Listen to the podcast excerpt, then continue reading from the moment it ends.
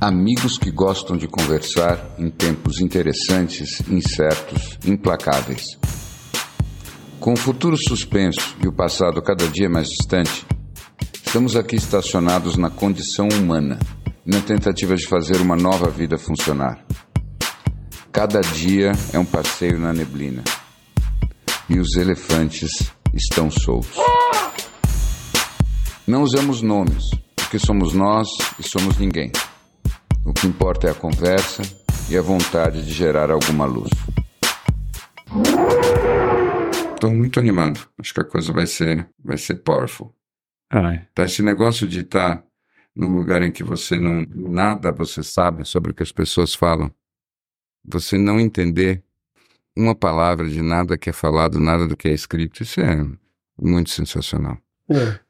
Essa é a verdadeira desconexão. Eu acho que é o reboot do estado do bebê. Mas enfim, queridos, vamos. vamos... Estamos para o nosso último episódio do ano. É. Sim. Episódio número 8. 9. 89. 9. 89.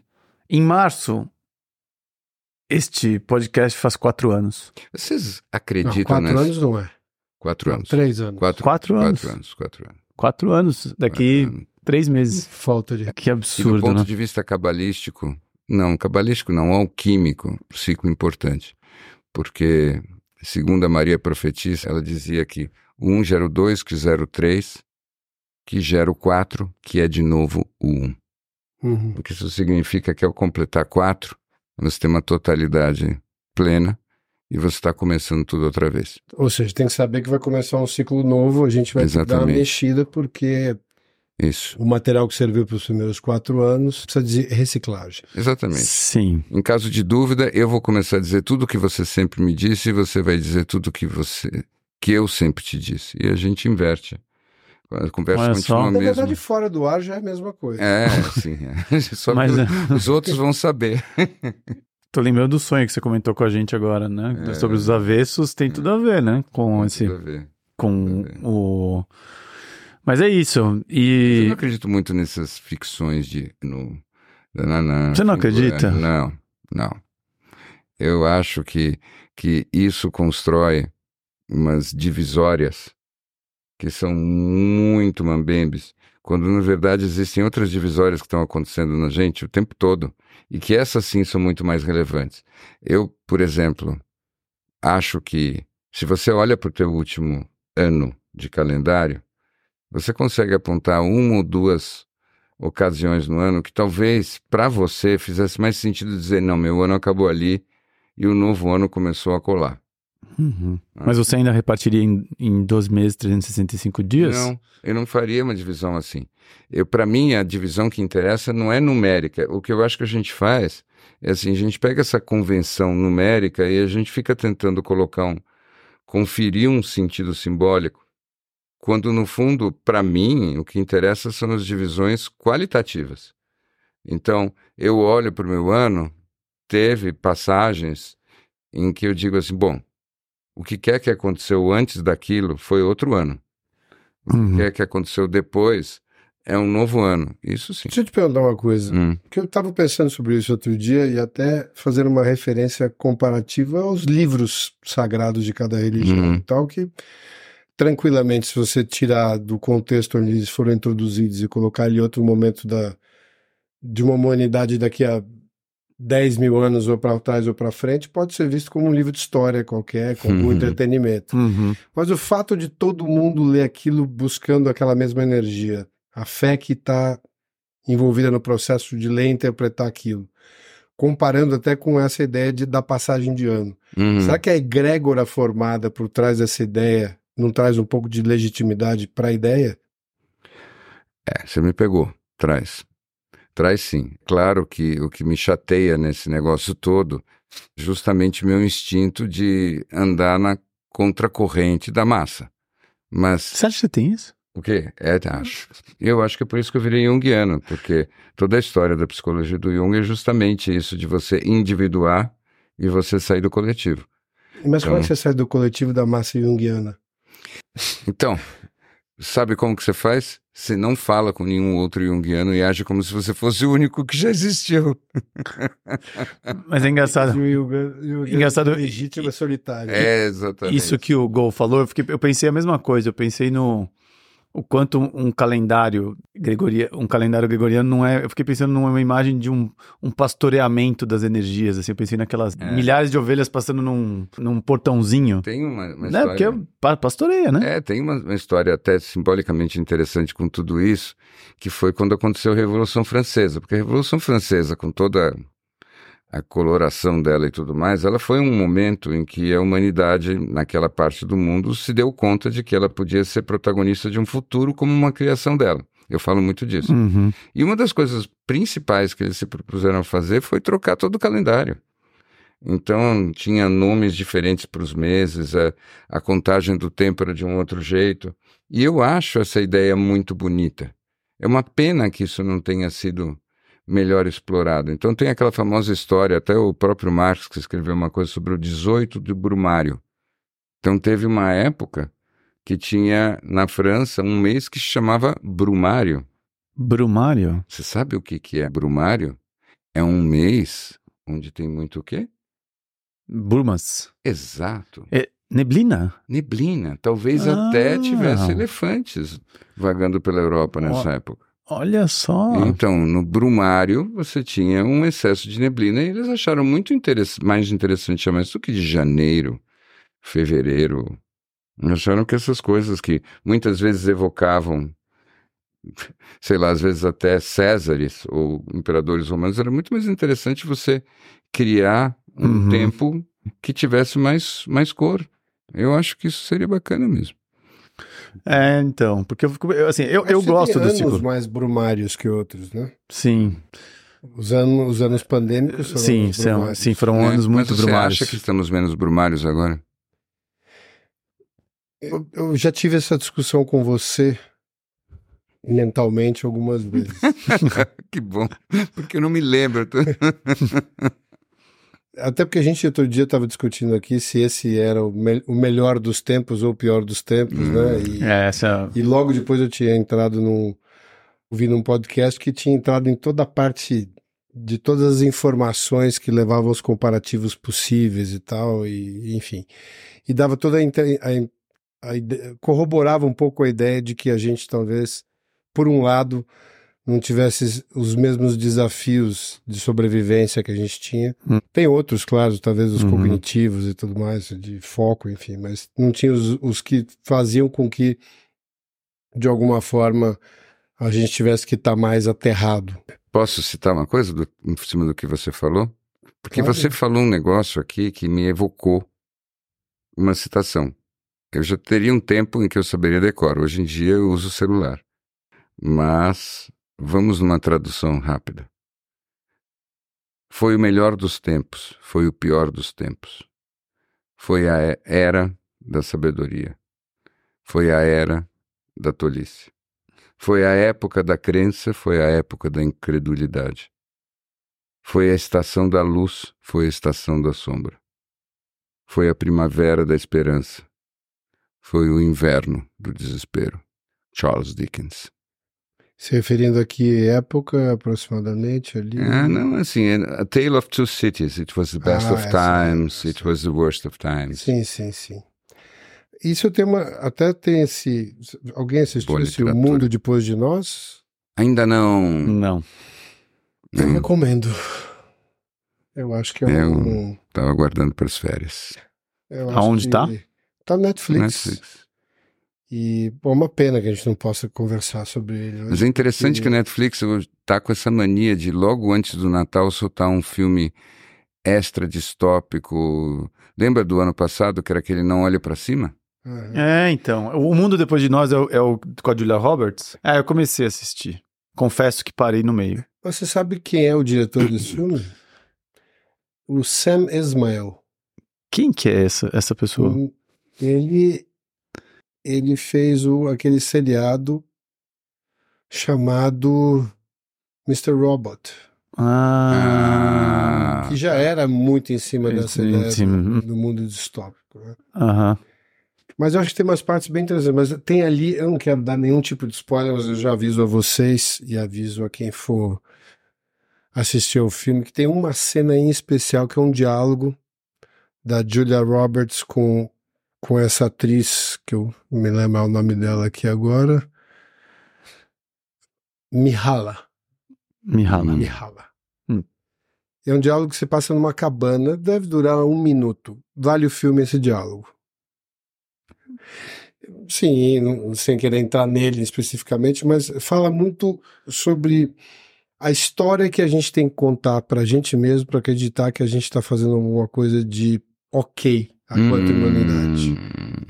E, e, e é do que uma um- uma situação criada por nós dentro de um processo totalmente delusional Hum. para nos convencer de que Um quase que nós não somos um vírus aqui. Um delírio, você Um delírio absoluto. É um delírio, um, um delírio em massa. Você acha mesmo? Assim, eu entendo essa mensagem, mas é isso que você sente no seu. Eu acho que, in- invadindo um pouco o diálogo, eu acho que ali me pega um pouco, porque acho que no fundo a gente sabe que. E ali eles fazem até uma analogia interessante. A história que a gente conta que tá, tá tudo bem porque nós estamos tomando o suco com canudo de papel. Hum. No fundo, a gente sabe que quase todas as nossas ações, de alguma forma, são. Transgridem as leis dos Uhum, animais e dos, de, todos os seres vivos da Terra. uhum, uhum. Eu acho que nesse lugar a gente é meio um invasor aqui com muita arrogância. Tá, mas Sim. você não acha que essa, essas transgressões, esses equívocos em termos do equilíbrio, eles possam existir com um propósito maior? Claro, mas aí a gente está cruzando para o lado metafísico, sem nenhuma dúvida. Ah, bom, tá bom. Aí, ah, sim, tá. Eu estou falando do filme que a gente está assistindo na tela. Né? Ah, tá, Não tá, tô tá, falando- tá, tá bom, tá bom, tá bom, tá bom. É. Aí estamos Claro, pacificados. aí Uhum. já vale. Sim. Nesse filme vale a bandeira de salvar as baleias os golfinhos e quantos Tá. outros animais vierem.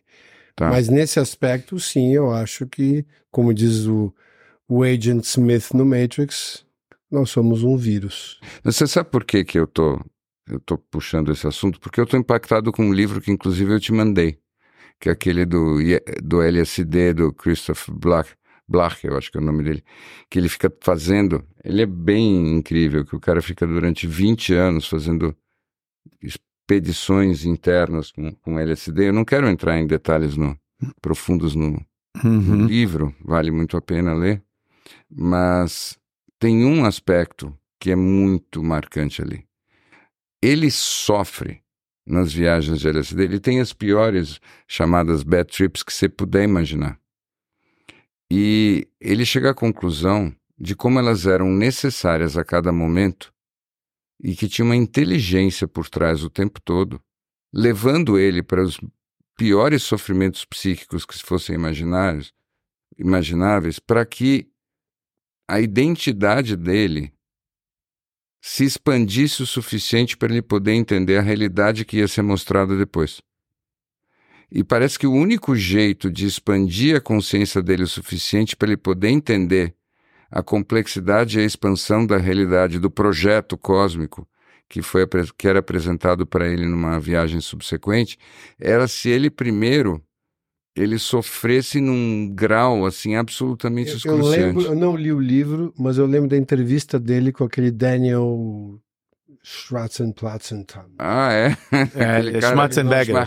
Schmatzenberger. E ele tem um podcast do, do Daniel com ele, Ah, não sabia. onde ele conta os detalhes, inclusive que os primeiros dois anos de experiência dele, que ele considera o limbo absoluto, que ele não teve absolutamente nenhuma experiência metafísica como ele imaginava que Uhum, fosse ser uhum. de transcender Aham. ego, nada disso. Era limbo durante dois anos, né? É, é, E ele contando como foi, até por uma questão comparativa, né? sim. Ele precisava daquela limpeza toda, fazia parte do processo dele de limpeza, para poder en- entender o que vinha depois, Sim, de tão Uhum. puro que era.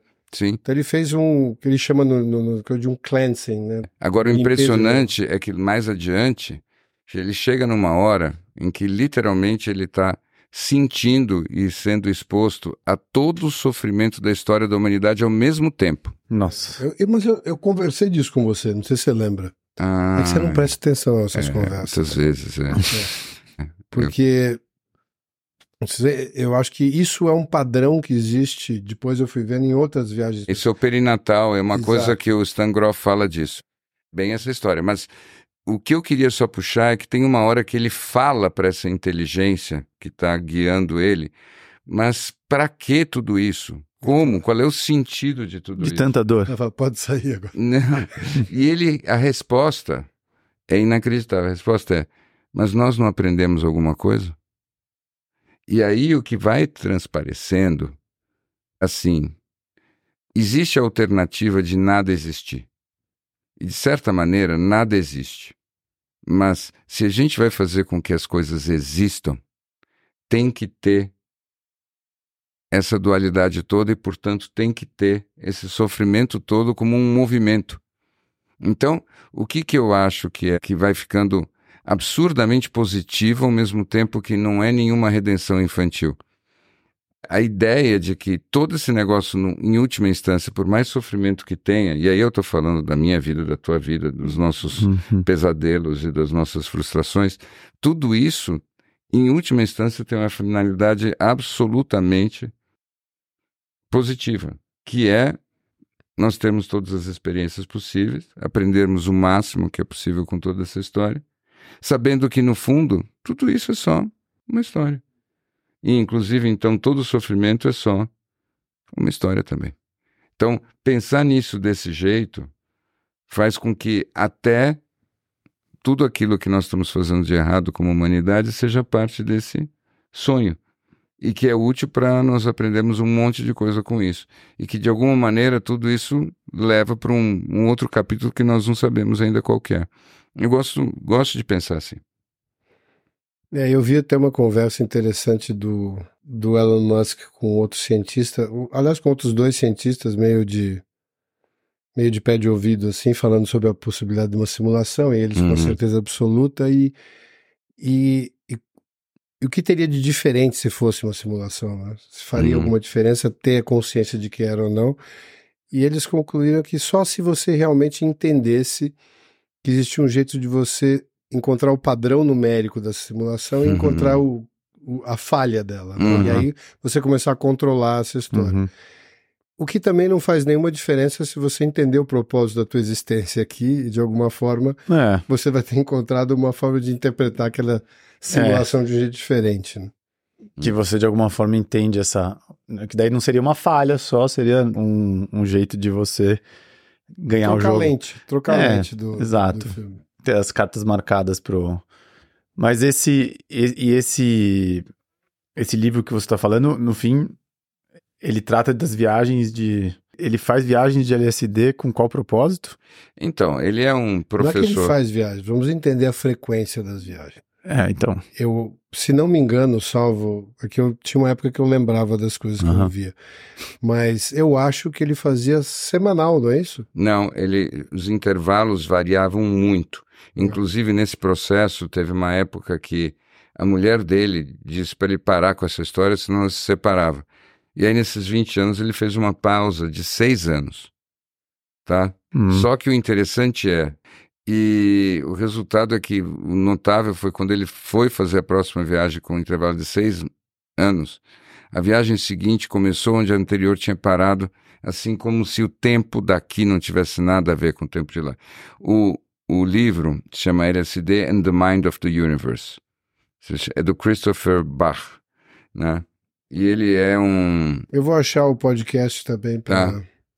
E, e é, e é fascinante porque ele, ele comenta que essa inteligência, que é a coisa mais perto de uma inteligência divina que está por trás dessa história toda, estava completamente encantada de poder conversar com ele, de ver ele.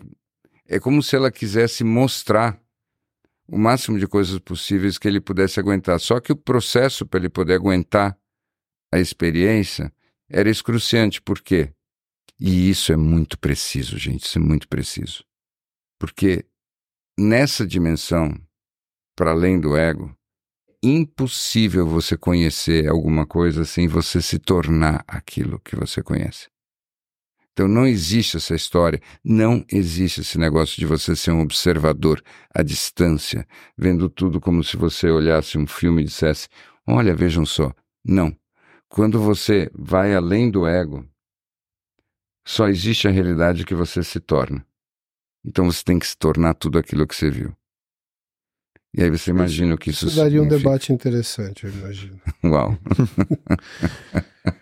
Mas é interessante isso, né? Porque tem essas É. ideias de se tornar uno com o universo e é sempre muito bonito, né? Sempre tem uma coisa bonita de, de um flow, mas o que, eu- o que- É. o que vem dessa história pra mim é que você também se torna, você também se une ao, às tragédias, à Total. dor. Então, ele tem uma hora que ele vira todas as crianças que já foram sacrificadas em guerras.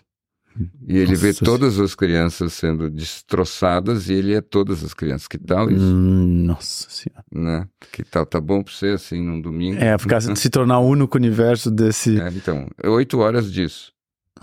É, porque a gente fala só da parte florida, né? E toda essa história de, de transcender o ego raramente não passa por muita dor no processo. Ah, é. A realidade é maravilhosa e terrível. E assim, a gente não pode separar o terrível do maravilhoso. As duas coisas vêm juntas. E, caras, olha para um parto.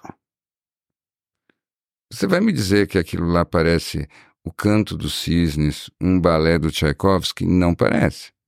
Parece uma coisa bem dramática, cheia de dor, cheia de drama. Uhum. E de repente você tem um milagre de uma vida nova lá brilhando, olhando para você com uma consciência, dizendo hello. Tudo misturado, tudo ao mesmo tempo. É Uhum. assim, a primeira cena já conta do que se trata o filme. Só que a Uhum. gente não presta muita atenção. Uhum. E a gente, de alguma forma, também criou uma ilusão de que poderia ser diferente, né? Porque eu acho que hoje em dia muito do que acontece também é que a gente realmente se desconectou com esse lado mais trágico, não, talvez não seja a palavra, mas mais real da vida. Acho que a gente, a gente acaba produzindo muitas idealizações, né? E, e, e e sempre deste lugar da perspectiva das idealizações, a gente sempre tem essa ideia de que a gente está vivendo o pior dos tempos, né? Que é uma sensação que a maior parte das pessoas tem hoje, enfim. Qualquer pessoa no, no, no passado teria com certeza absoluta que a gente está no melhor dos tempos, né? Então, Você acha que a gente tem, eu não vou dizer nem a capacidade de comparativa, mas você acha que a gente realmente tem, que o ser humano, de uma maneira geral, ele tem essa, esse chip que permite que ele curta a bonança? Ou o chip que vem no ser humano é um chip de desafio e a ausência de desafio para ele é angustiante? Hum, excelente. eu. Eu acho que a gente é. A nossa estu- Pensa da gente como, Uhum, como uhum. desde os nossos primórdios, né? Como é que é o nosso Uhum. DNA? Como é que é esse esse esse avatar que vem para cá? Como é que esse cérebro foi formado? Qual é o tipo de desafio que ele tinha? Esse cérebro ele tem capacidade de transcender essa programação original tão forte? Ou será que tem embutido na programação o, o parâmetro da autotranscendência? Eu acho que então Tem, tem tem, tem. tem.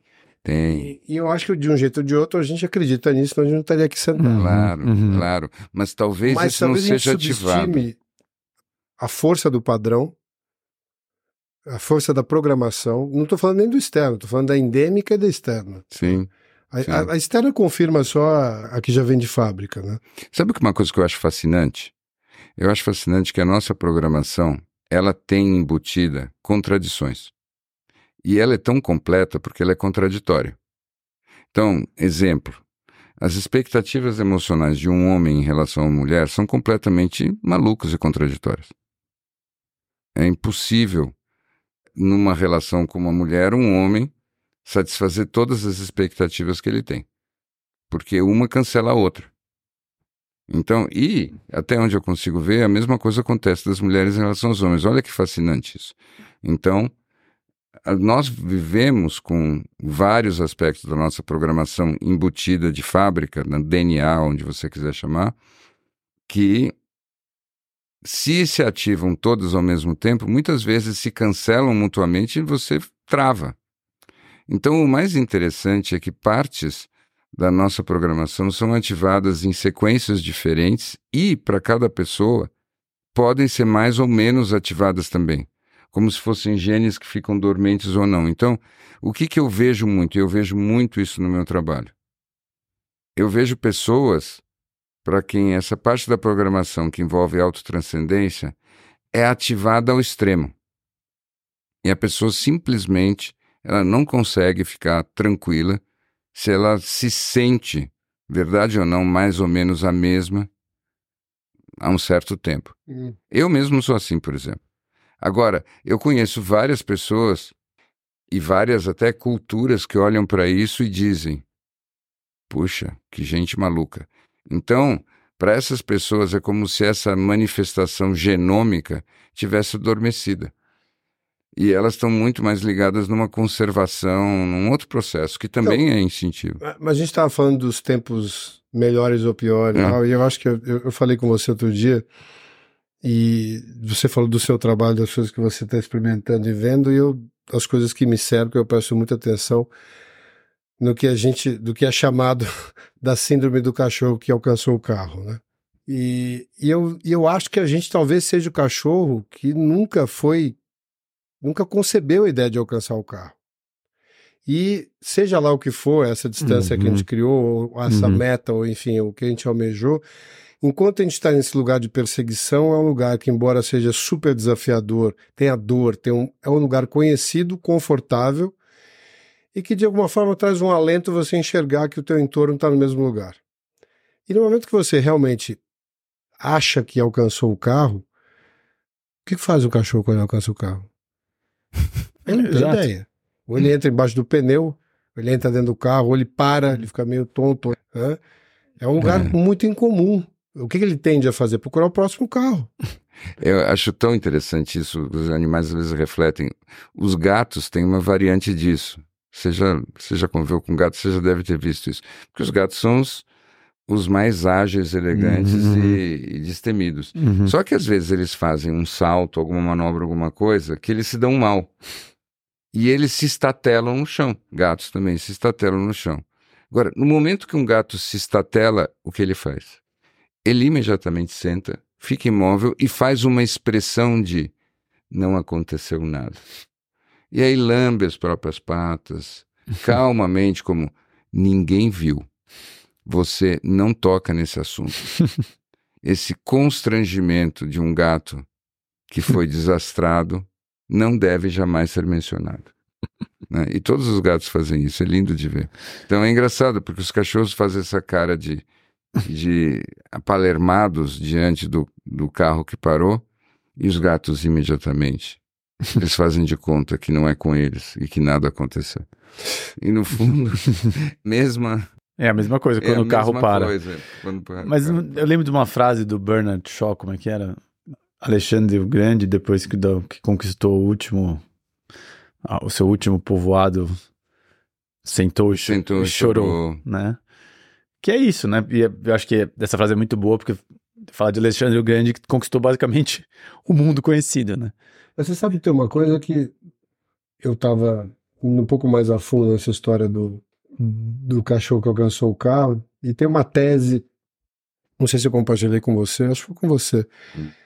de que muitos, principalmente nesses últimos quatro anos, né, desde que começou a, a história da pandemia, que teve, acho que um, uma over a concentração de acho que de riqueza já era uhum. grande, mas uhum. pós-pandemia realmente chegou a níveis estratosféricos, né, naqueles zero pontos por cento. Uhum.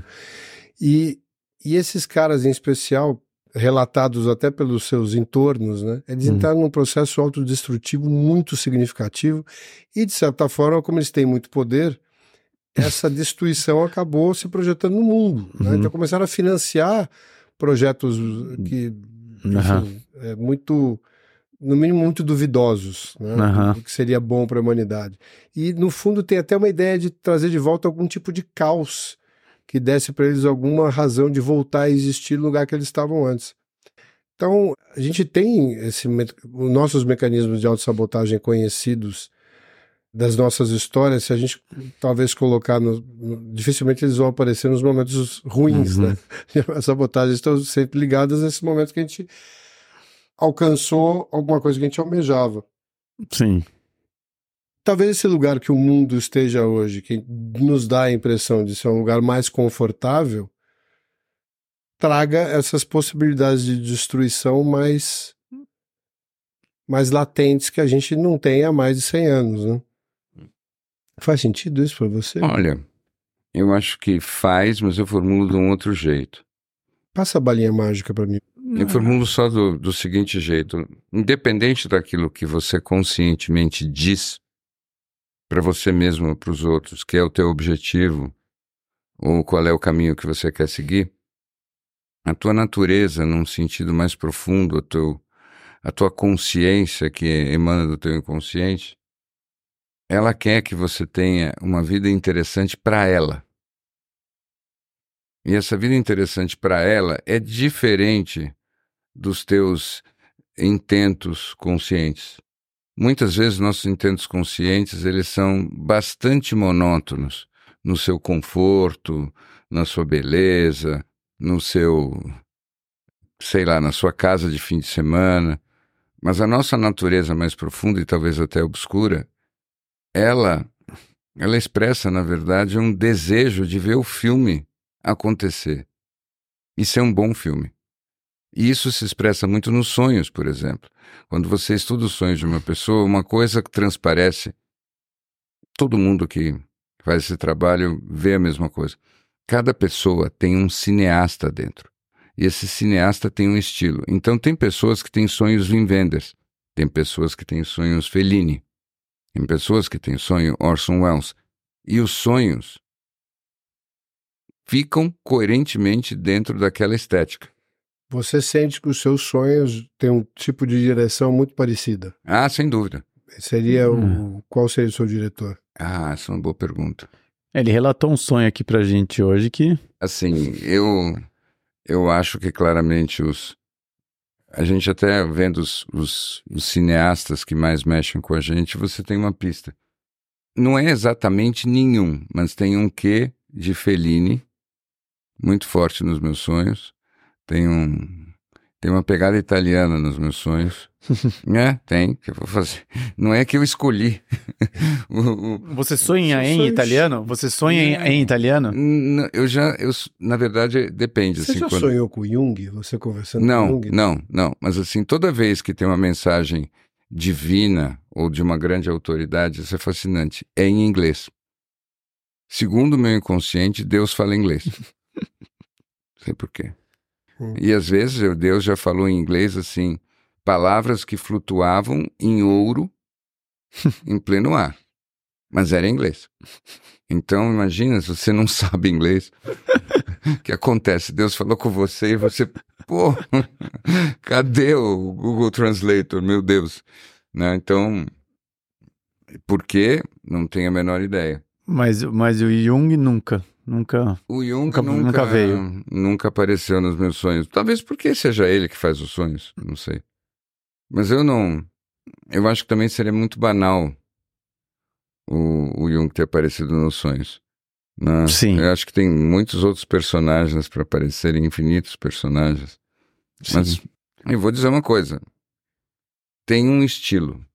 E quando você trabalha os sonhos de uma pessoa, quando você começa a conhecer o estilo, você começa a conversar com o diretor que faz os filmes. Aí tudo muda. Você sabe que eu tava.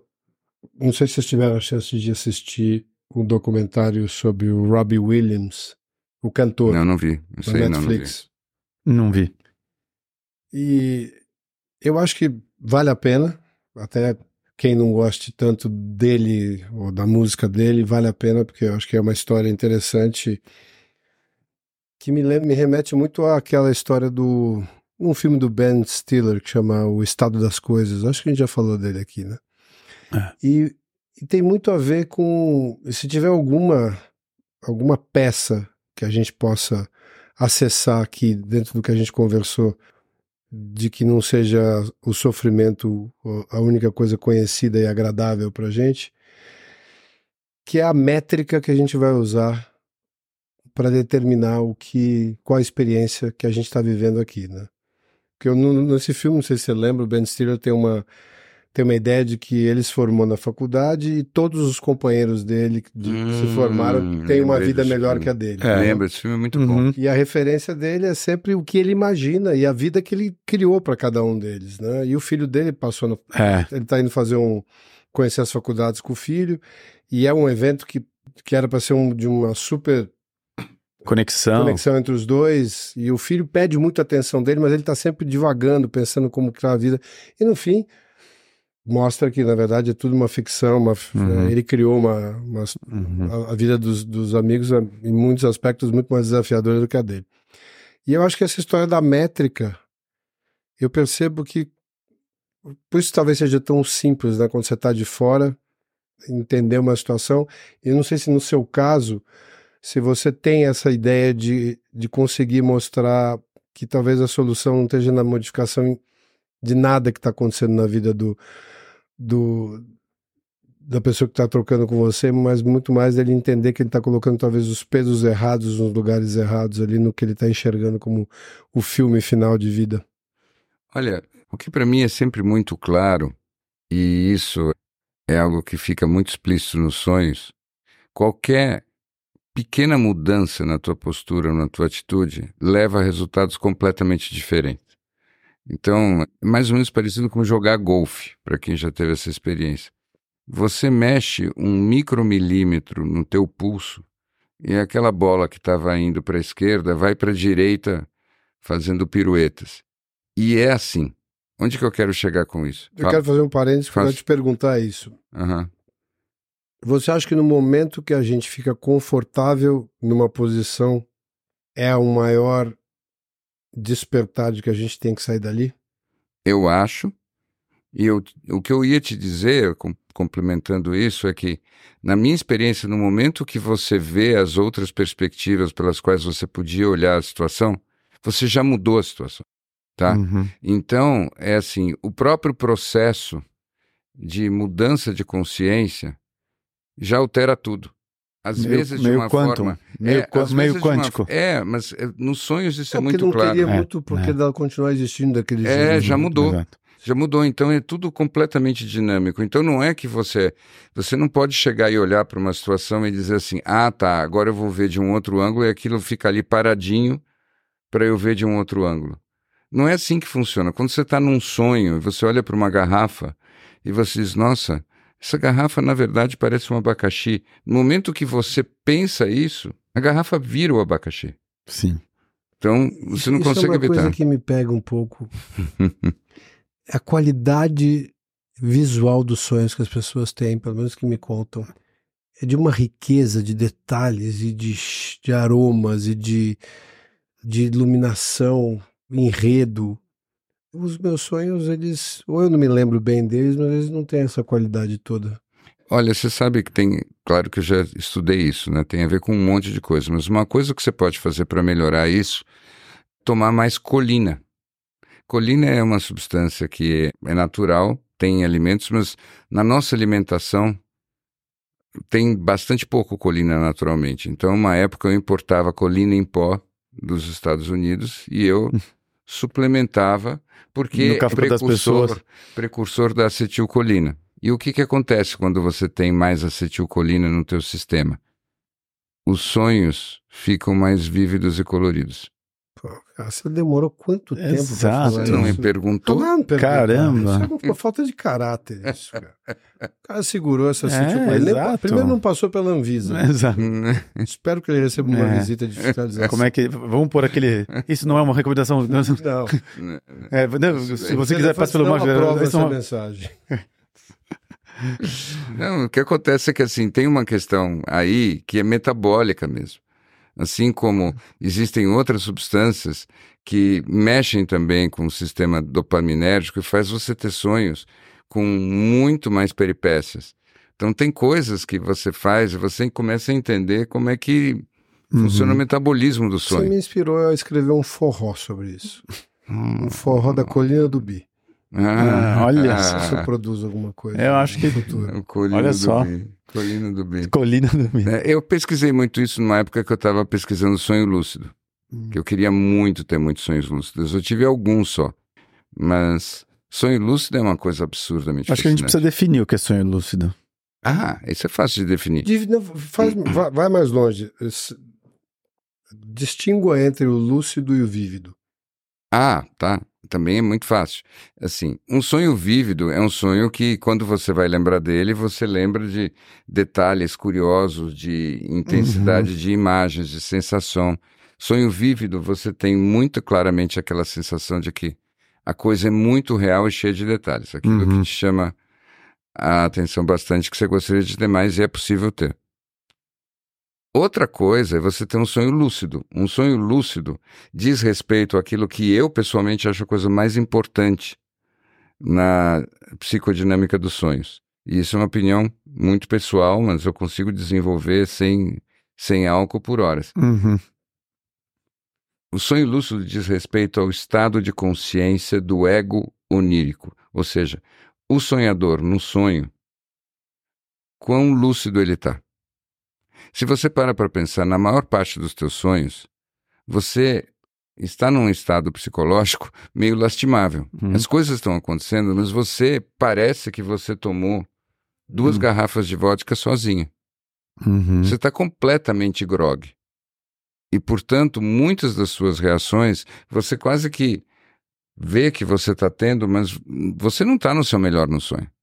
Você simplesmente está reagindo de um jeito absolutamente É, visceral. é, Você está falando isso como se fosse uma opção. Eventualmente você poderia estar. Então, quando você está num sonho lúcido, o teu grau de lucidez no sonho é completamente diferente. E por causa disso, absurdamente comum que você, em poucas cenas, você se dê conta, mas isso está muito estranho.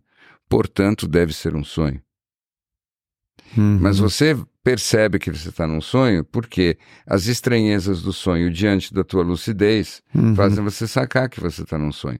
Muito bem, a partir daí, tudo fica diferente. Uhum. Porque você pode interagir com aquele cenário a partir dessa sua lucidez e, inclusive, com a deliberação da sua lucidez.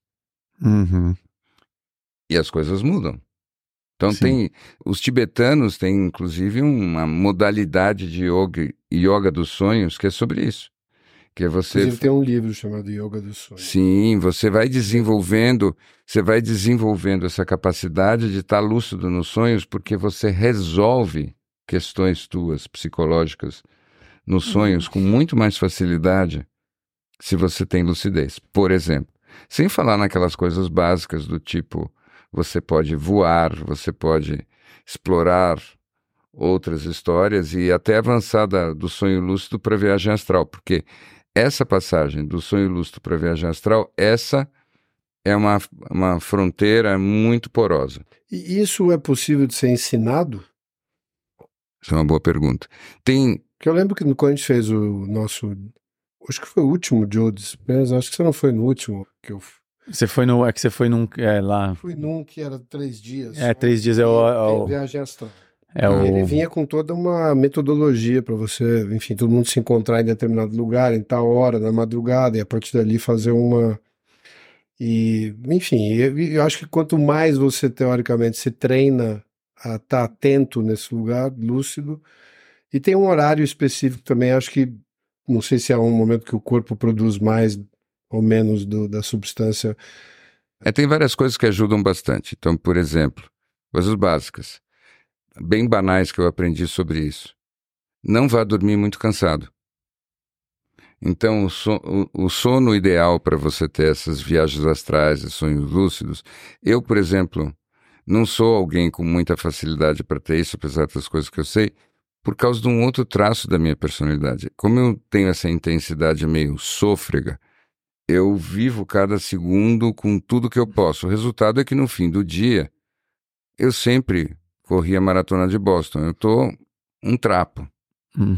É muito mais fácil você ter esses tipos de experiências diferentes, num, por exemplo, numa noite de férias, em que o que você basicamente fez Foi ficar Uhum. na praia, descansando. Então você vai dormir e você nem cansado está. É, tem um caminho também que é você tem um hábito de acordar sempre cedo, né? Uhum. E esse sono que vem depois desse Hum. despertar é um sono É, muito é- ele é propício pro- pra- Exatamente. Exatamente. Porque é- você está num, num ali, num, num sono diferente e tal. Exatamente. Uhum. Mas Agora. eu acho que deve ter alguma coisa também ligada com a produção endógena de DMT. Pode ser. Olha, eu só posso te afirmar uma coisa. Existem pessoas que são naturais para isso. Tem mais ou menos entre 3 a 4% da população que sempre teve isso, acha até estranho. Tem Ah. outro tipo O sonho, o sonho Não, lúcido. Não, não, não fala muito a respeito, mas são normalmente essas pessoas também têm muitas experiências de fora do corpo. Uhum. Então, três, tem 3, 4% das pessoas que têm desde sempre experiência com alguma regularidade de se olhar do topo do, do quarto flutuando e, e se ver dormindo, por Uhum. exemplo. Que é uma variante da mesma coisa.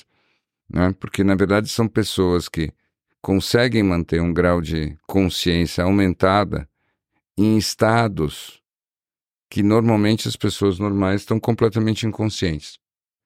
Né? E a Isso partir pode daí. ser transposto para o nosso cotidiano também, né? Ah, suponho que sim.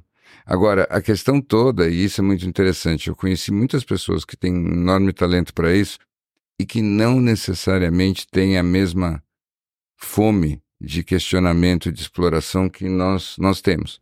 Nós três, se tivéssemos o talento delas, a gente reduzia a nossa atividade diária ao mínimo e nós íamos ficar sonhando o tempo todo, como se fosse um filme de ficção científica, fazendo Inception, porque era isso que ia nos interessar completamente. A maior parte das pessoas que tem esse, esse talento usa para coisas do tipo namorar com a atriz de cinema favorita, né? voar para aquelas Ah, o que, é, paisagens. o que é legal. Não, mas, não pois tem- é, exato. mas em geral até a mesma atriz de cinema, né? em troca. né? Então, Que interessante. mas são as possibilidades infinitas Uhum. da psique, mas isso que eu acho que é mais interessante.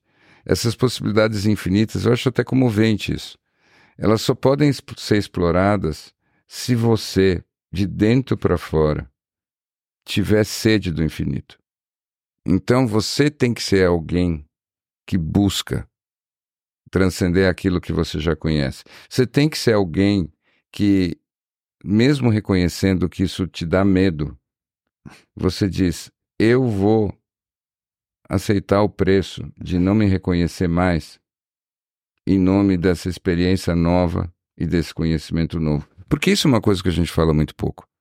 Que quando um conhecimento novo é realmente possa- potente, é realmente poderoso, ele vai te matar. Eu, eu acho que isso. Não sei se a gente fala pouco disso, porque na verdade a gente.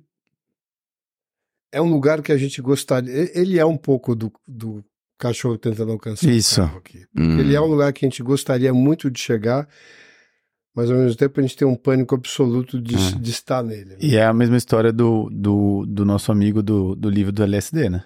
Sim, Pra ele chegar lá do lado de lá, ele tem que morrer, né? Sim, sim, várias vezes. Várias. É, infinitas várias, vezes, várias exato. Morrer não é uma coisa que você faz uma Exato, vez. Você vai é. Nesse caso dele isso- é em larga É escala. natural nesse processo você se colocar nos breaks, né? De vez em quando eu falar, pô, né, eu tô. É, Deixa eu viver um pouco de matéria aqui. aí eu Uhum. fico é. quase que embriagado de matéria para voltar É. depois para o caminho de, de E voltar isso- a buscar o infinito. Isso, e de certa maneira, sabe, pensar no que é uma vida espiritual, talvez a maneira mais simples de falar disso seja dizer que alguém que vive uma vida espiritual, quando você falar de morte com ele, ele vai dizer qual delas? Porque Uhum. ele experimentou a morte nessa trajetória de vida dele tantas e tantas e tantas e tantas vezes que é uma questão de tempo até a próxima morte. E ele faz isso por quê? Porque a consciência dele tem fome, tem sede demais. Ele quer expandir mais, ele quer continuar aprendendo sobre as coisas, sobre a vida, sobre o mundo. E o único jeito de fazer isso é seguir morrendo. Uhum. Então, é isso, é aquela, é aquela percepção de que isso é um ato de amor. Certo. E não é à toa que to, em todas as épocas você faz esse, essa, esse jogo de palavras, essa rima entre amor e morte. Amor e morte são inseparáveis mesmo. Todo ato de amor gera uma morte de você nesse novo amor. E o novo amor é sempre essa descoberta de um novo infinito que você não está acostumado a assimilar e ele te mata. E é maravilhoso. E é doce morrer nesse mar. Eu não, eu não sei se eu tô atrapalhando um cabem que tá vindo aqui Não, ou não, não. mas eu, eu, eu- de carreira? não, não, acho que não, não sei, me perdi aqui no, no fluxo desse, desse, desse episódio Teve- onírico. Você teve um lapso temporal. Eu tive um lapso temporal. Porque eu tô lendo esse livro do, do nosso amigo aí, Morgan Housel, né? Não sei como é que chama, que é o Same as Ever. Que é um livro basicamente jornalístico sobre é, o insight às coisas que nunca mudam, né? Então, assim, em vez da gente ficar se preocupando com tudo que muda, vamos falar das coisas que não mudam. E aí começa a falar, ah, puta, sempre vai ter crise, sempre. É meio ok, mas é interessante porque é divertido. Mas ele me trouxe uma provocação. Que é essa nossa ideia de morrer e de, de evoluir, de se transformar, ela é. Ela vem de muitos e muitos milênios, né?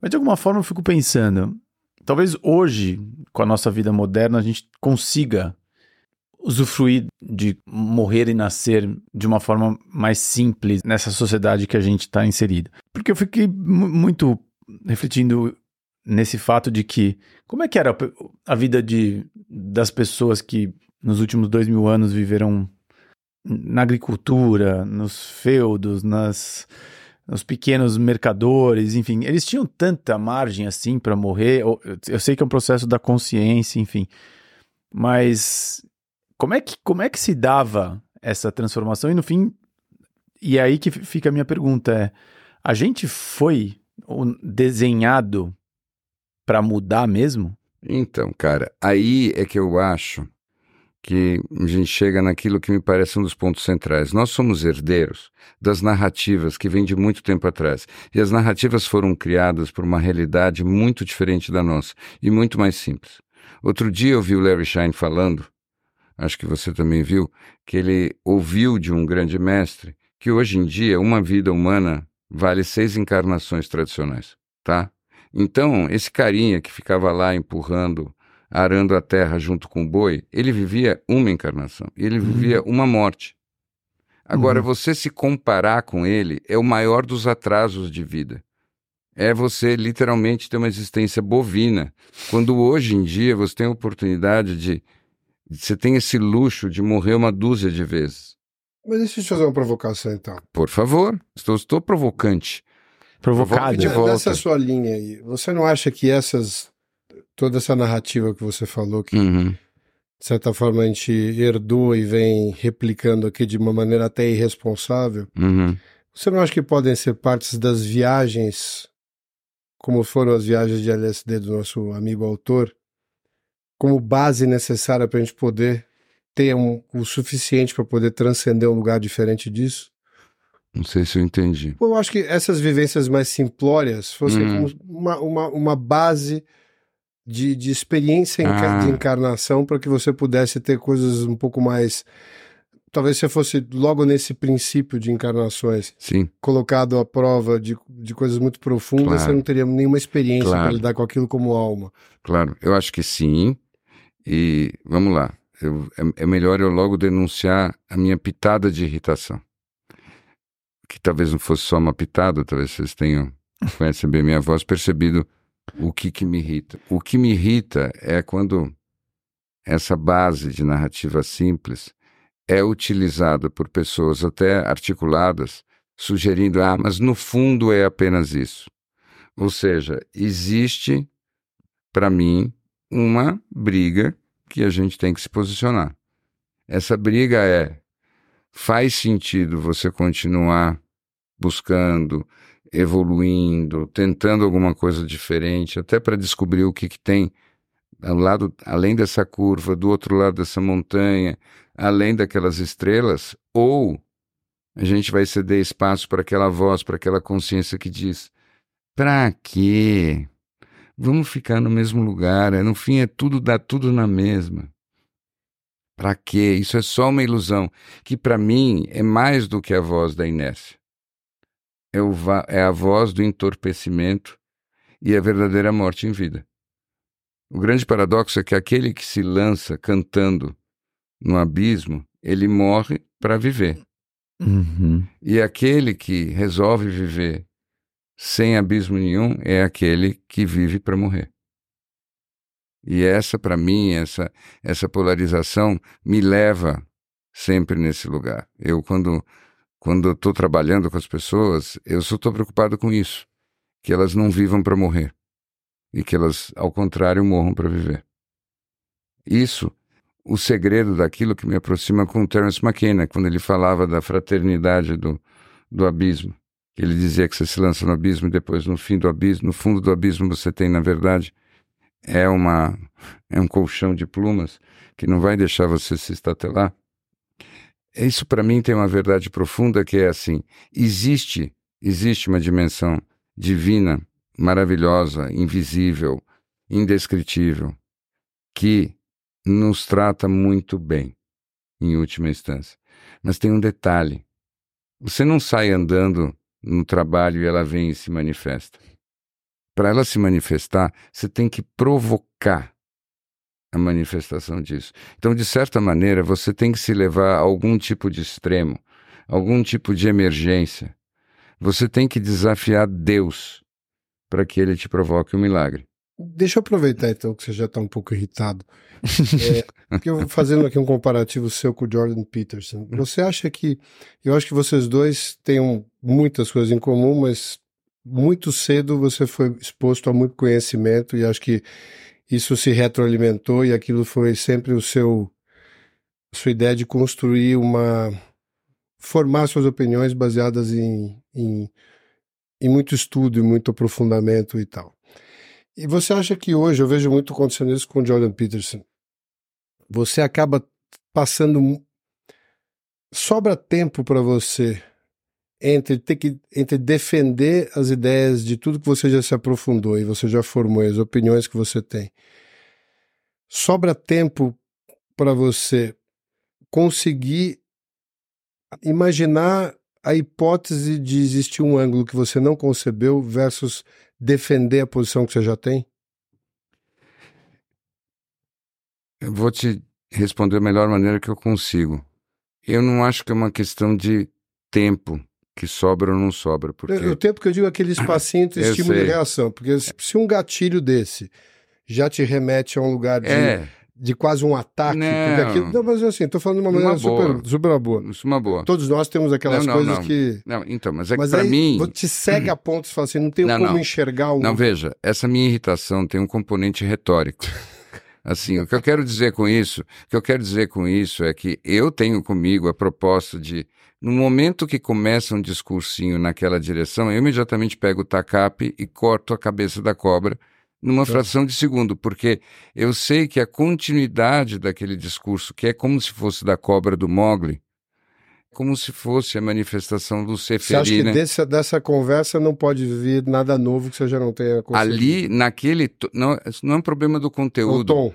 É o problema da frequência energética. Hum. Eu reconheço a frequência energética e eu respondo a ela. Agora, dito isso, tem uma coisa que eu acho que é mais interessante, que é assim, para mim, tudo muda cada vez que eu me descubro uma pessoa completamente diferente daquela pessoa que eu pensava que eu era.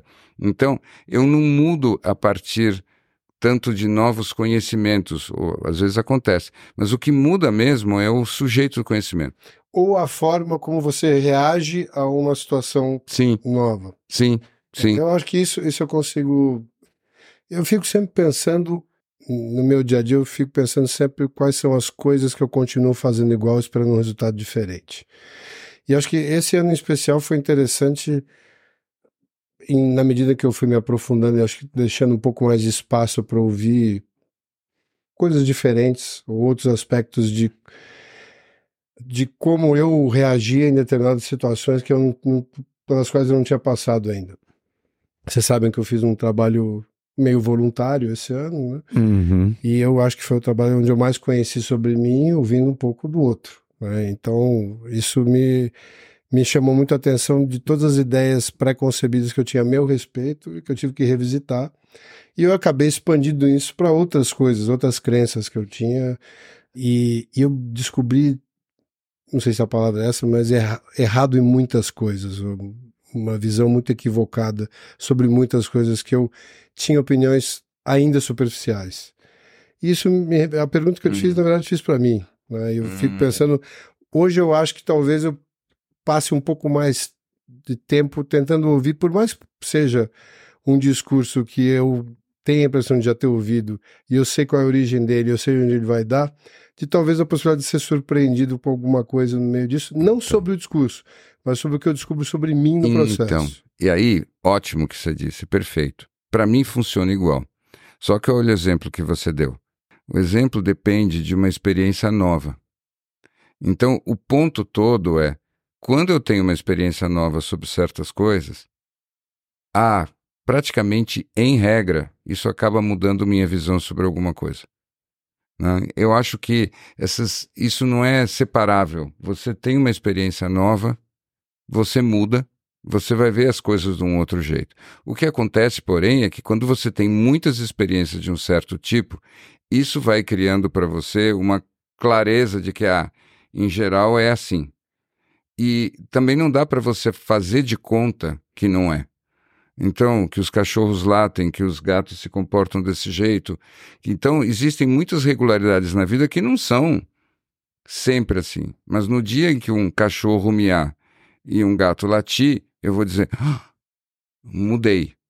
Mas enquanto eu não tiver essa experiência, eu não posso também fazer de conta que eu não tenho convicções acumuladas com a experiência que eu tenho. Então é assim, eu não me considero um cara fechado a novas experiências, ao contrário. E muitas vezes acontece de eu ter novas experiências sobre mim mesmo que reconfiguram tudo. Eu, por exemplo, acho que eu acabo esse ano com uma visão de mim diferente daquela que eu tinha no ano passado. Né? Eu, eu ouvindo vocês, o que me vem em mente a chave dessa conversa é exatamente isso. Estar aberto a novas experiências e ir se transformando a partir delas, que acho que você, como falou, esse ano tá aí com- terminando com uma visão diferente sobre você. E acho que muitas pessoas, no fim, acabam se fechando na sua torre de marfim das suas convicções e não se expõe mais à experiência para que dessa forma o, o, o mental sempre acabe. acabe... Mas não, você não acha É. que tem um, tem um fator muito relevante aí que eu.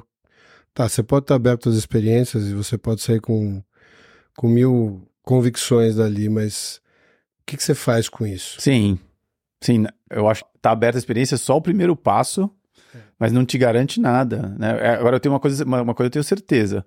Se você fica fechado na sua torre, com as suas verdades absolutas, você vai ficar lá discutindo com o mundo e, e, inclusive pode até ser que sejam verdades bem, bem estruturadas em todos os Sabe, sentidos. Eu proponho uma distinção entre experiências novas e experiências diferentes. Você, eu acho que a maior parte das Uhum. pessoas Sim, busca experiências diferentes, mas não experiências novas. Mas aí deixa eu te perguntar. Claro. A gente está falando aqui como se fosse quase uma agência de turismo né, de experiências, mas Uhum. é, tem uma. Você nem sabe ainda meu pacote de Natal com desconto imaginando que vem. em 12 Mas- pagamentos. Mas eu acho que tem e, Obviamente que eu sempre me remeto aos filmes, mas eu tenho, eu tenho muito essa ideia de que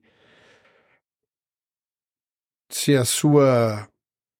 Se o seu planejamento for de viver uma experiência nova, ela, sem querer ser aqui, me repetir, mas eu acho que se você estiver disposto a interpretar todos os dias como uma experiência nova, até a sua rotina mais entediante, normalmente entediante, pode ser uma experiência absolutamente única.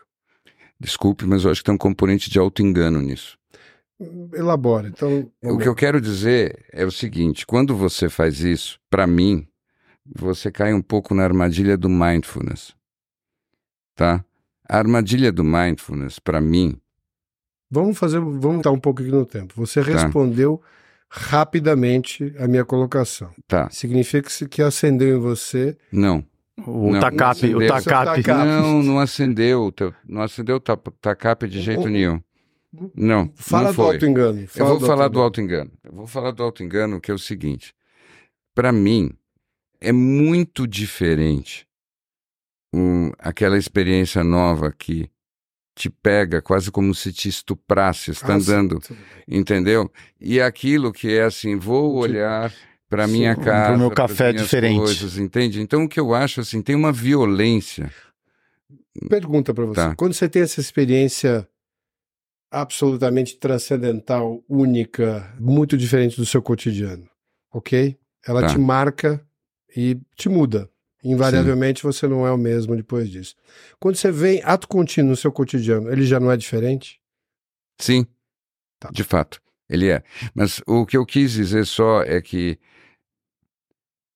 quando eu quis falar do auto-engano, eu, estava querendo dizer o seguinte: primeiro, não é que todas as experiências vão ter que ser violentas, não acho que tudo isso literalmente pular no abismo, ainda que eu esteja usando essas metáforas muito hoje. Mas é aquela ideia de que não cair no risco de já fazer um desconto. Assim, eu, eu converso muito, não estou dizendo que isso diz respeito a você, mas eu ouço muito, eu tenho muitas vezes essa conversa com várias pessoas que quase como se elas dissessem o seguinte: ah, eu quero desenvolvimento pessoal, mas só um pouquinho. Mas deixa eu te interromper, porque eu Claro. quero. Eu acho que esse tema Esse é tema relevante. é super relevante. E, e me remete muito ao nosso episódio Coragem, que é um, um episódio que, pelo que consta aqui pelos dados do Snow, é um, é um episódio ouvido. Nosso episódio mais ouvido da vida.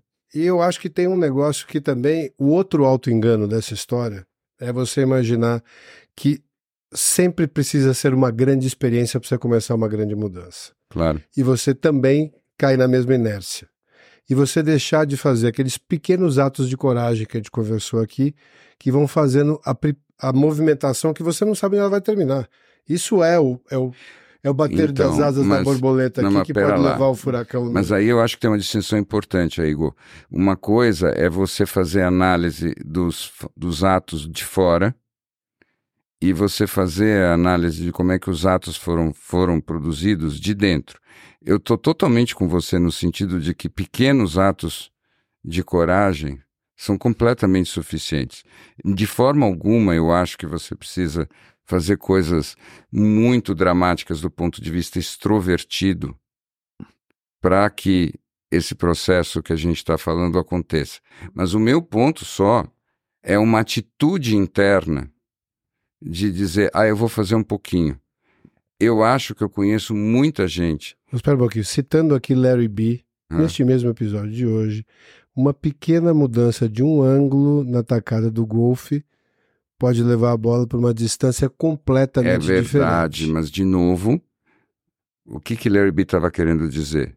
Que quando você faz isso com a consciência de que a bola pode acabar estourando o vidro Você está dizendo que esse, esse, essa mudança essa não pode ser um negócio comedido em Na termos de. atitude. Sim, ele tem que ser Cê- um all-in. Você tem que fazer isso, você tem que Por menor que seja, ele tem que ser menor, all-in tem que ser um micro. É uma questão da-.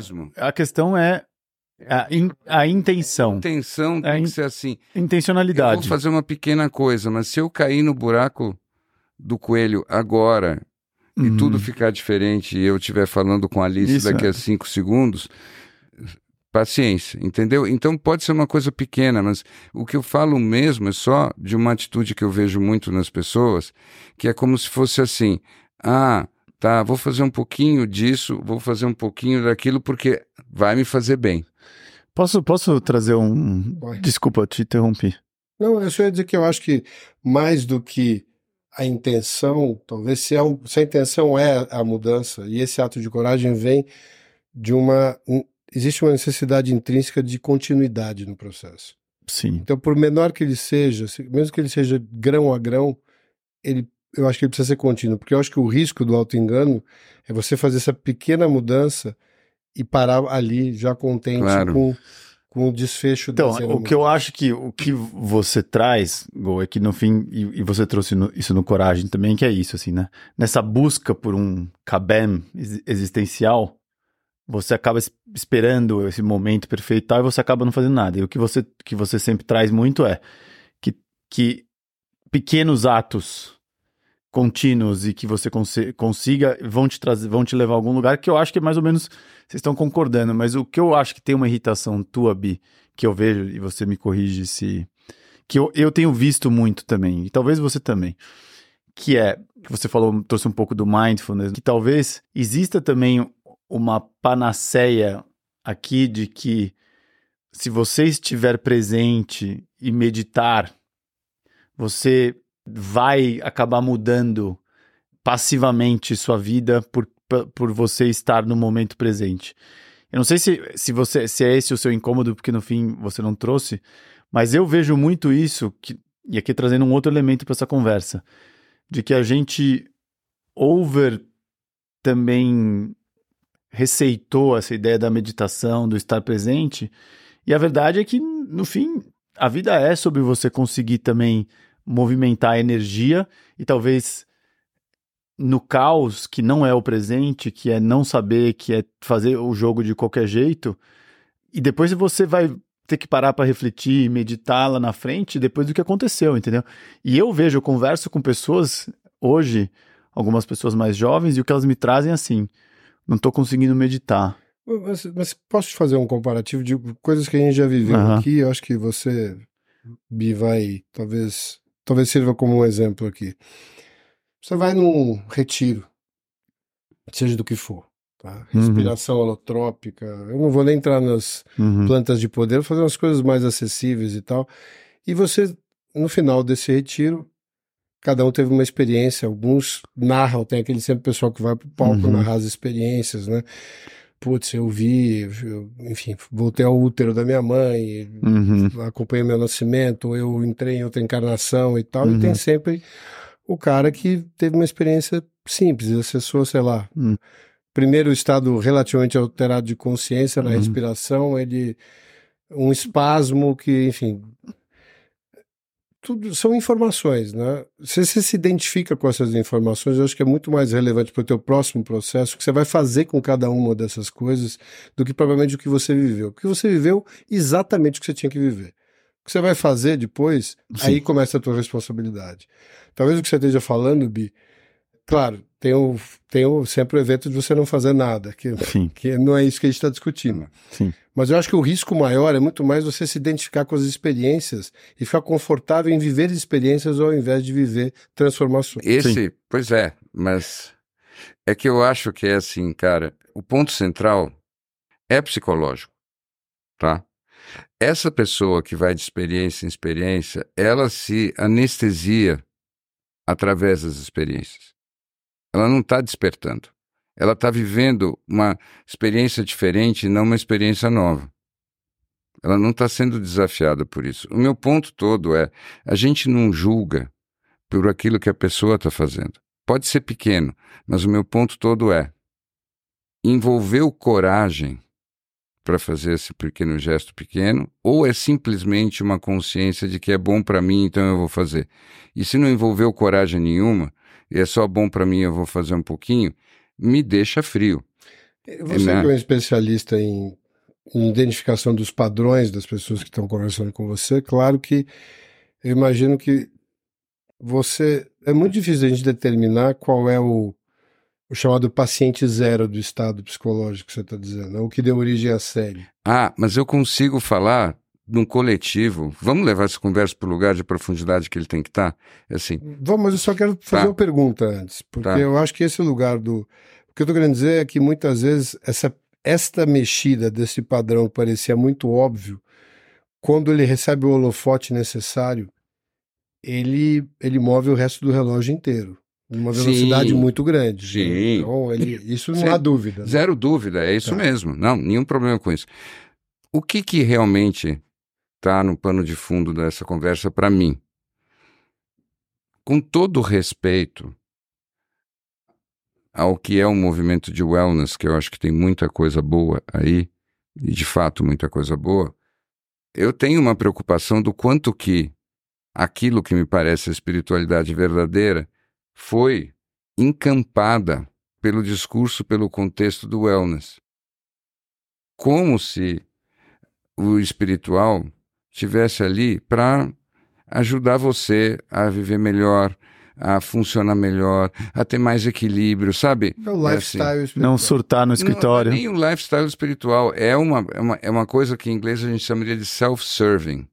Hum. Né? E para mim a espiritualidade sempre é em algum nível o God-serving, não o self-serving. Por isso me irrita quando eu vejo uma pessoa normal que só compra umas roupinhas especiais e fica falando que vê o Deus dentro dela mesma, né? Eu, eu não, isso me incomoda, porque eu não passo de narcisismo contemporâneo. Já falamos disso várias vezes, não quero entrar nisso outra vez. Mas o, o ponto todo para mim é que tem sempre um risco na vida bem vivida. Não precisa nem buscar religião, não precisa nem buscar nenhuma, nenhuma grande transcendência. De fato, tem uma diferença entre nós que é eu, por natureza, gosto de uma estética, de uma retórica dramática russa. Eu sou Dostoiévski. E isso te incomoda. Você prefere uma coisa muito mais low-key, britânica, seca, dry. É só um estilo. O que eu acho que nós Você estamos. fala você, é um, um você genérico. gol. Ah, você está se referindo a mim. Só você. Diretamente, você está me acusando. Não estou te acusando, eu estou fazendo uma suposição. Mas eu Um- acho assim. Uma observação Você literária. está me dizendo que me incomoda a sua, a sua, seu drama russo. É isso? É. Você é quase como se quanto mais drama russo eu faço, você já fica procurando um outro ângulo, porque é como se você visse na intensidade do meu drama um, um, um viés. E na verdade eu não tenho tanto viés assim, é só uma maneira de expressar as coisas. Entendeu? É isso que eu, que, eu, que eu acho importante. Eu consigo dizer a mesma coisa com uma forma completamente calma, completamente pontual, mas eu gosto e eu acho que ela grava muito mais nas almas das pessoas quando eu, acho viro que Tudo que Dostoiévski. você falou faz algum sentido, Algum Mas, mas é, quando Olha lá. você assume o que eu interpreto do que você diz, eu acho que aí você passa uma fronteira perigosa. Hum. Qual que é? Primeiro você assume que o seu drama russo é melhor do que o meu drama russo. Não, mas é que eu não acho que você faz drama. Mas eu acho que a forma como você conta, eu acho extremamente, vamos dizer, um, eu acho colorido. É isso. Eu acho interessante. Sim. E eu não tenho absolutamente nenhuma oposição. Ao contrário. Ah, tá bom. Então tá. De jeito nenhum. Então talvez faça que parte do drama. É, mas eu não acho que é oposição. não é? Eu acho que um contraponto. te toca. Né? Assim, eu acho que te. Não, e na good way, de um jeito bom. Acho que assim, mexe com você quando ele traz o Dostoiévski dentro dele. Ah, mas porque cá entre nós, Dostoiévski é o cara, hein? Sim, sem Né? dúvida. Vocês concordam? Dostoiévski é o cara, não Sim. É, ele, ele- se você lê o Idiota, você vê o príncipe Mishkin falando sobre, sobre Deus, sobre o espiritual ali naquele lugar, e como ninguém é espiritual, e ele fica lá totalmente perdido, apalermado, diante de como todo mundo funciona. Ah, aquilo é absolutamente, absolutamente sublime. Mas o meu ponto todo é só risco. Quando a gente corre algum risco interno, e pode ser o risco mais suave do mundo. Entende? Aquilo que você não se permitia dizer uma coisa que você sente para uma pessoa que está do teu lado e você nunca teve coragem de dizer. Isso é um risco incomensurável. Você tentar abordar uma pessoa que te interessa e você tem muito medo de rejeição e você vai lá e aborda essa pessoa, isso é um risco incomensurável. Isso é coragem. Você tentar amar sendo que você acha que dá muito trabalho, isso é um risco incomensurável. Tudo isso precisa de muita coragem. E basta isso. Nesse sentido, o Gol tem toda a razão, não precisa de gestos dramáticos, você não precisa pular do penhasco com um wingsuit Uhum. e, e desafiar a morte nesse sentido. Isso não é Mas necessário. eu, eu, eu não sei se eu, eu. eu entendo o que você está falando, mas eu, você parte do pressuposto que. que Bom, pode ser até que seja verdade isso, mas que todo mundo tem a capacidade de fazer exatamente a mesma coisa, sempre. Né? E Não. a gente parte de um pressuposto que não existe nenhuma química diferente, nenhuma biologia diferente Mas em que ninguém. sentido? Não, porque eu acho que até esses movimentos, o, a- desde, se você analisar até, vamos dizer, vamos imaginar a psicologia da vida de alguém que teve uma infância com, com uma com pouquíssima qualidade em termos Uhum. de, de harmonia e que entendeu a infância inteira como um risco, uma adolescência como um risco, e quando ela chega adulta, ela tenta mitigar o máximo desse risco e passa a ser o Sim. mútuo da vida dela. E por outro lado, você pode ter alguém que viveu uma infância absolutamente plena e abundante, seja nos aspectos materiais ou Claro. psíquicos ou, enfim, amorosos, De fato acontece assim. e que a partir daí começa a entender aquilo tudo como uma grande, um processo hipermonótono e entende o risco como a única forma de conhecer alguma coisa nova ou começar a sentir. Uhum. Calma. Sim. Antes de você jogar os seus dardos em mim, Não. eu só tô querendo Tá dizer cap. que eu acho que essa versão dramática é uma versão que serviu muito bem para o bi. E eu não acho que é o único caminho que existe. Não, mas, Só isso. mas só Eu uma acho que coisa. é possível que existam outras histórias e outros DNAs que tenham resultantes diferentes, Então. que encontrem formas de. que tenham vivido isso Então, em outros momentos de vida. então, esse é o ponto. Pega essa primeira pessoa que você descreveu. Essa pessoa, do ponto de vista psicológico, é uma pessoa com muito mais restrições. Ela não é uma pessoa intrinsecamente diferente da segunda pessoa. Ela é uma pessoa que viveu uma trajetória de vida com limitações muito maiores. E isso, na prática, significa que é muito mais fácil para ela viver o risco do que a outra. A outra vai ter que fazer umas, umas, umas acrobacias muito maiores para poder experimentar o risco. Talvez o risco para ela seja alguma coisa mais conhecida, né?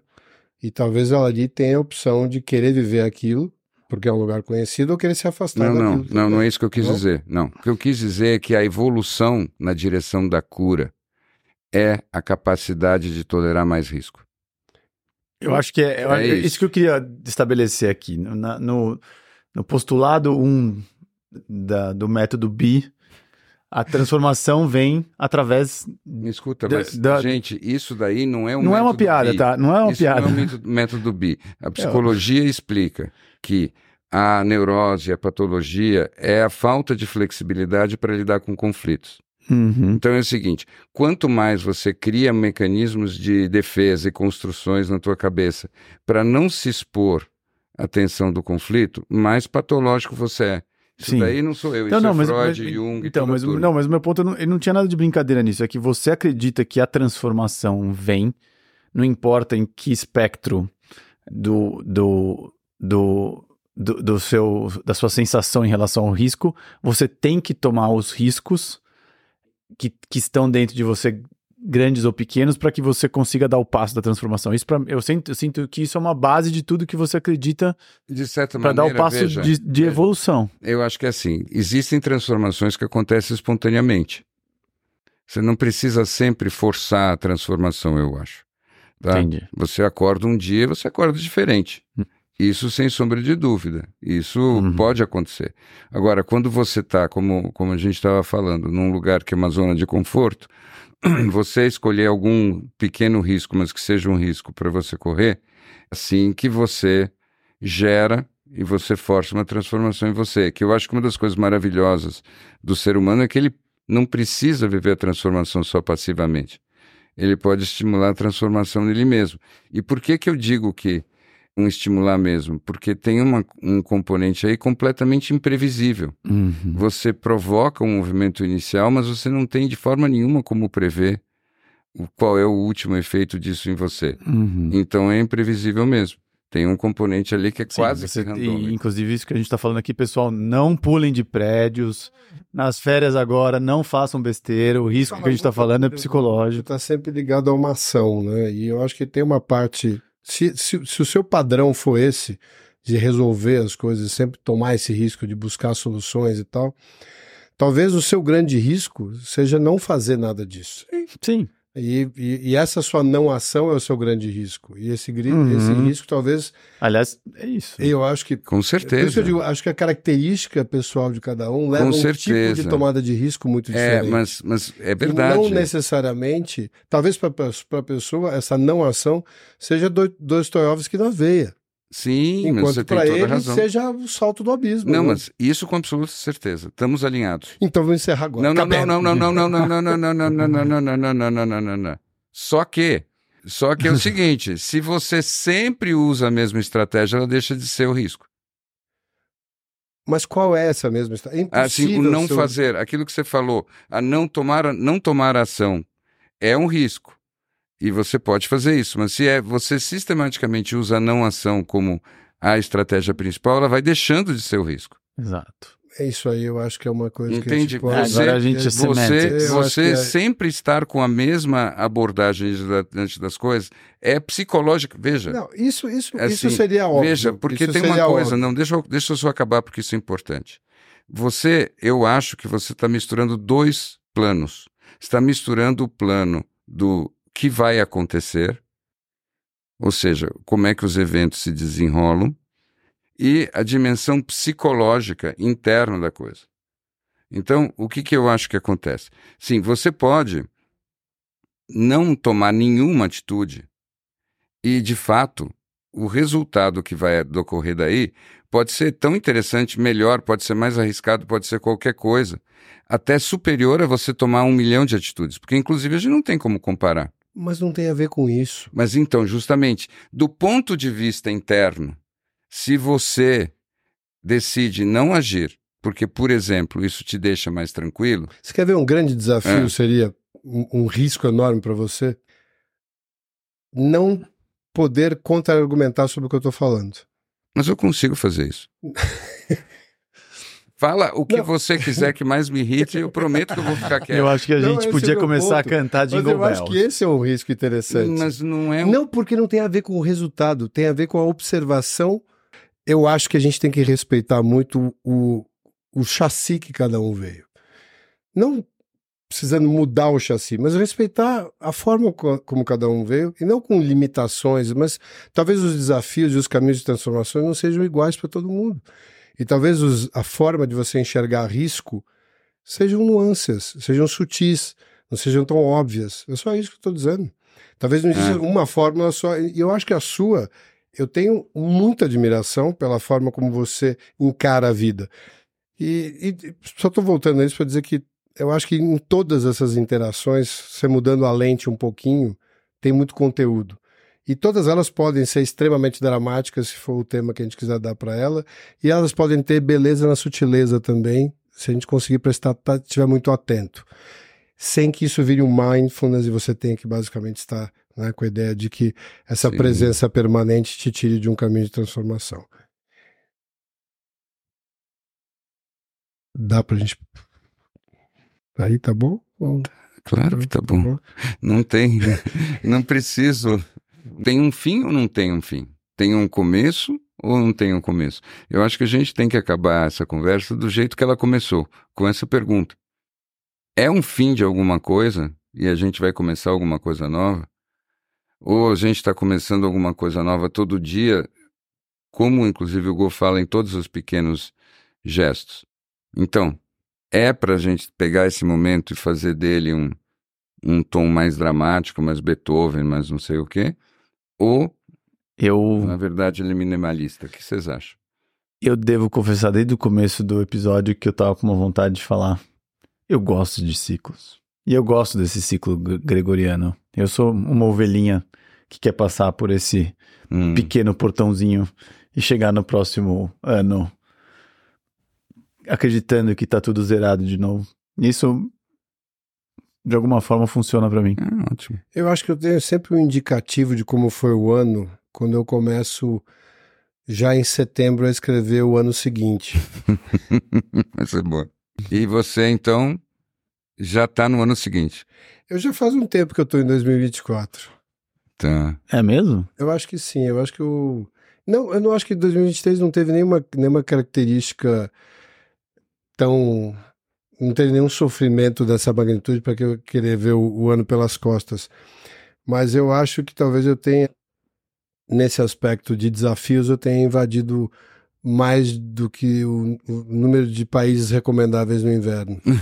O seu, O o jogo seu, de War. o seu War É Kamchatka. o que estava o nas Napoleão cartas. é. Foi um- uma boa referência para mim. Então eu acho que em termos eh, emocionais e dos desafios e energia que eu coloquei em cada um deles, eu em setembro já estava bem exausto. É, eu compartilho dessa. Vladivostok já tinha.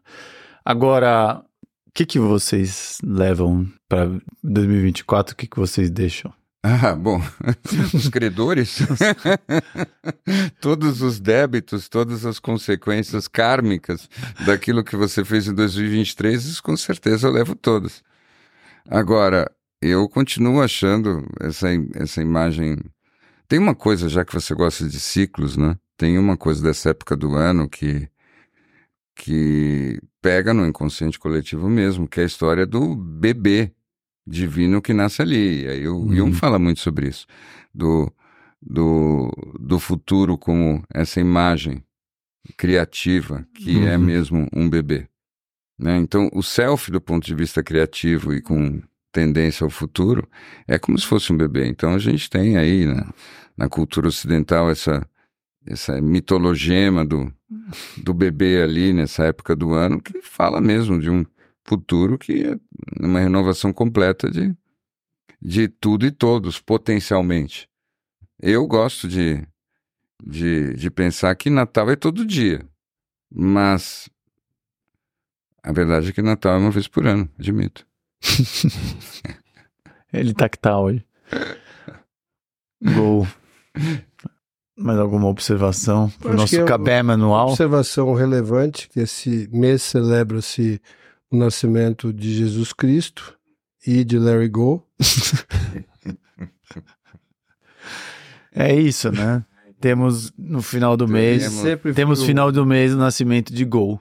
O Go. Temos o Go é, nasceu praticamente E como o Gol nasce nas férias, ele nunca ganha um rap. Exato. Mas eu acho que esse foi talvez um, um dezembro diferente. Sempre dezembro é desafiador, talvez por conta da. Ter uma somatória de aniversários familiares, Hum. deslocamentos. Esse foi um que, talvez para quebrar o padrão e, e tomar um pouquinho de risco, eu experimentei um dezembro diferente, onde eu fiz o avesso do gol. Não é mesmo? E está sendo interessante ver como é que, o, como é que as peças estão caindo no tabuleiro. É, tá interessante, né? Esse está sendo um, um, um kabam diário. Que bom. É, isso. Tá vendo? É, é, é nisso que eu acredito. Então você vai lá, mexe o pulso e deixa a bola aí onde ela tiver que ir. E aí você depois chega a algumas conclusões interessantes, no mínimo sobre a geometria universal das coisas. Que tem uma lógica, mas não é nada parecido com aquilo que você consegue calcular. Que Quem belo. sabe de vez em quando vem um hole in one aí para um de nós. Também acontece. Estamos esperando. Que 24 seja um kabam a todos os ouvintes. Exato. Sim, quebramos todo dia, se possível. Cabem todo dia. Exato. Boas festas pra vocês, meus queridos. Tchau, gente. Essa é a única parte que eu acho que vai ter que cortar. Que cabem do ano, meu. Com tanta energia, né? It's been five years, I still love everything about you. Put all our trust in us, there's no more fear. Although I haven't really been the perfect partner, your mind, your heart, and honesty is how I breathe. When I follow you, it feels like home. And in these ways, I'm humble. Can we pack our bags and run away? to the mountain high, just you and me.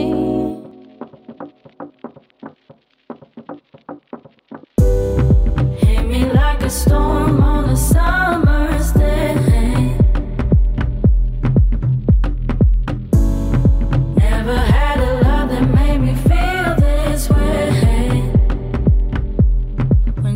you're away and I can't seem to reach you. I think of your smile and then it's like you're here. You taught me how to love myself and now I'm fearless. You heart and my heart will beat the same rhythm. And when I follow you, it feels like home. And in these ways, I'm humble. Can we pack our bags and run away? the mountain high, just you and me.